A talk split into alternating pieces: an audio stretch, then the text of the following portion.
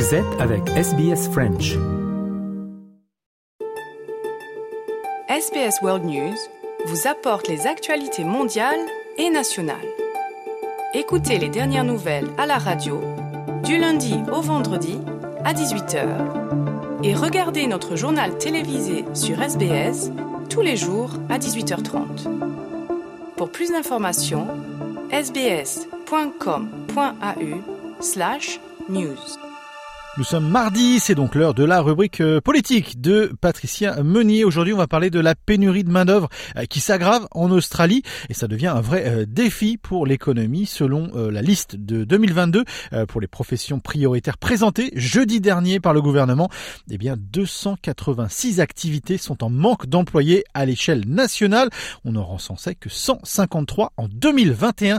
Les explications donc de Patricia Meunier pour notre semaine Le manque de main-d'œuvre qui affecte de multiples secteurs de l'économie en Australie continue de croître. Le nombre de professions concernées a quasi doublé en une année. Plus de 300 000 employés sont recherchés selon les chiffres du mois d'août. Cette situation de pénurie est visible dans la vie de tous les jours, dans les hôpitaux, les écoles, les cafés-restaurants, les salons de coiffure et les commerces.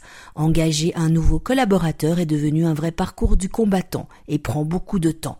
Selon la liste 2022 des professions prioritaires présentée jeudi dernier par le gouvernement, 286 activités sont en pénurie de main-d'œuvre à l'échelle nationale. On en recensait 153 en 2021.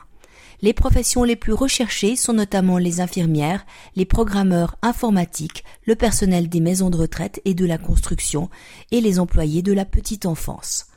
Brendan O'Connor, le ministre des compétences et de la formation professionnelle, a donné son avis sur la situation.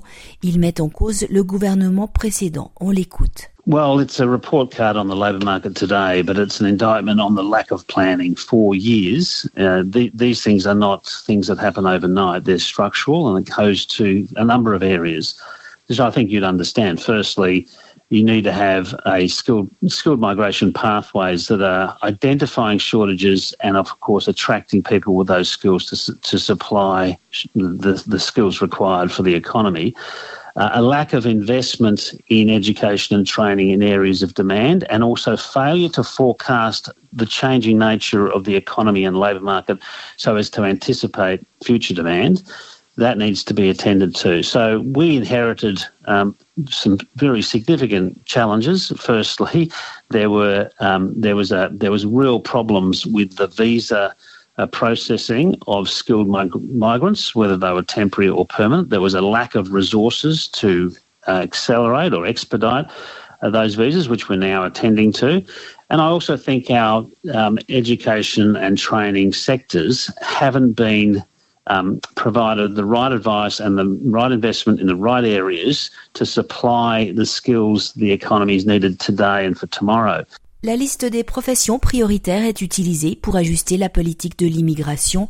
Pratiquement, les demandes de visa dans ces professions très recherchées vont être traitées plus rapidement afin d'accroître l'offre sur le marché du travail. Une question se pose, l'Australie est-elle toujours attractive pour les migrants? Les explications de Brendan O'Connor au micro de nos confrères d'ABC. We are an attractive destination for many migrants, obviously, uh, but there is a com- competition for certain skills, and therefore we need to consider where there are acute shortages in areas of, and where there are global shortages of particular skills. We have to be clever about how we attract highly skilled or skills in demand um, and and that for and because it's a competitive world, and for that reason, uh, we made clear we're going to shift the emphasis from temporary to permanent skilled migration pathways because that is more likely to attract people with those sets of skills that are in need because they'll have a sense of belonging, a sense of security they do not get from a temporary visa.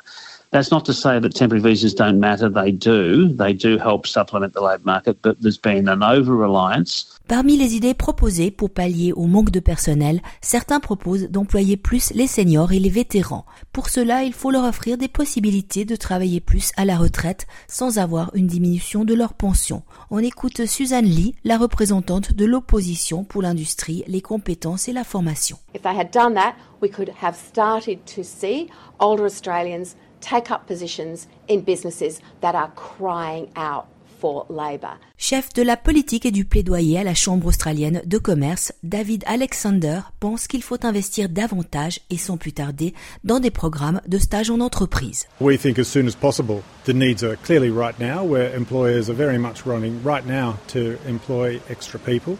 So the sooner these programs can get up and running, the better. Parmi les conséquences du manque d'employés, certaines compagnies offrent des salaires plus élevés pour attirer des talents.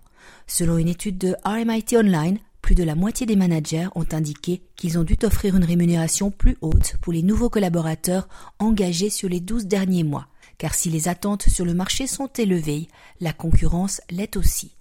Également, l'étude met en avant que plus de 40% des managers ont indiqué que les personnes engagées n'étaient pas assez qualifiées et expérimentées pour leurs fonctions. Les explications de Claire Hopkins, responsable ad intérim de RMIT Online. To help new hires get up to speed quickly, uh, really overinvest in their onboarding so they understand how a business works and who they go to who for what and how it all comes together. They have to invest in the training up front and quickly so that employees are learning those new skills within that new business context. Le nouveau gouvernement travailliste a déjà commencé à agir pour améliorer le marché du travail. Suite au sommet sur l'emploi et les compétences, il a annoncé mettre encore plus l'accent sur la formation en offrant 180 000 places supplémentaires pour étudier à TAFE et 20 000 dans le domaine académique. La législation sur l'emploi et les compétences 2022 est actuellement à l'étude auprès du Sénat. Les programmes de SBS sont disponibles en podcast et vous pouvez les écouter quand vous voulez.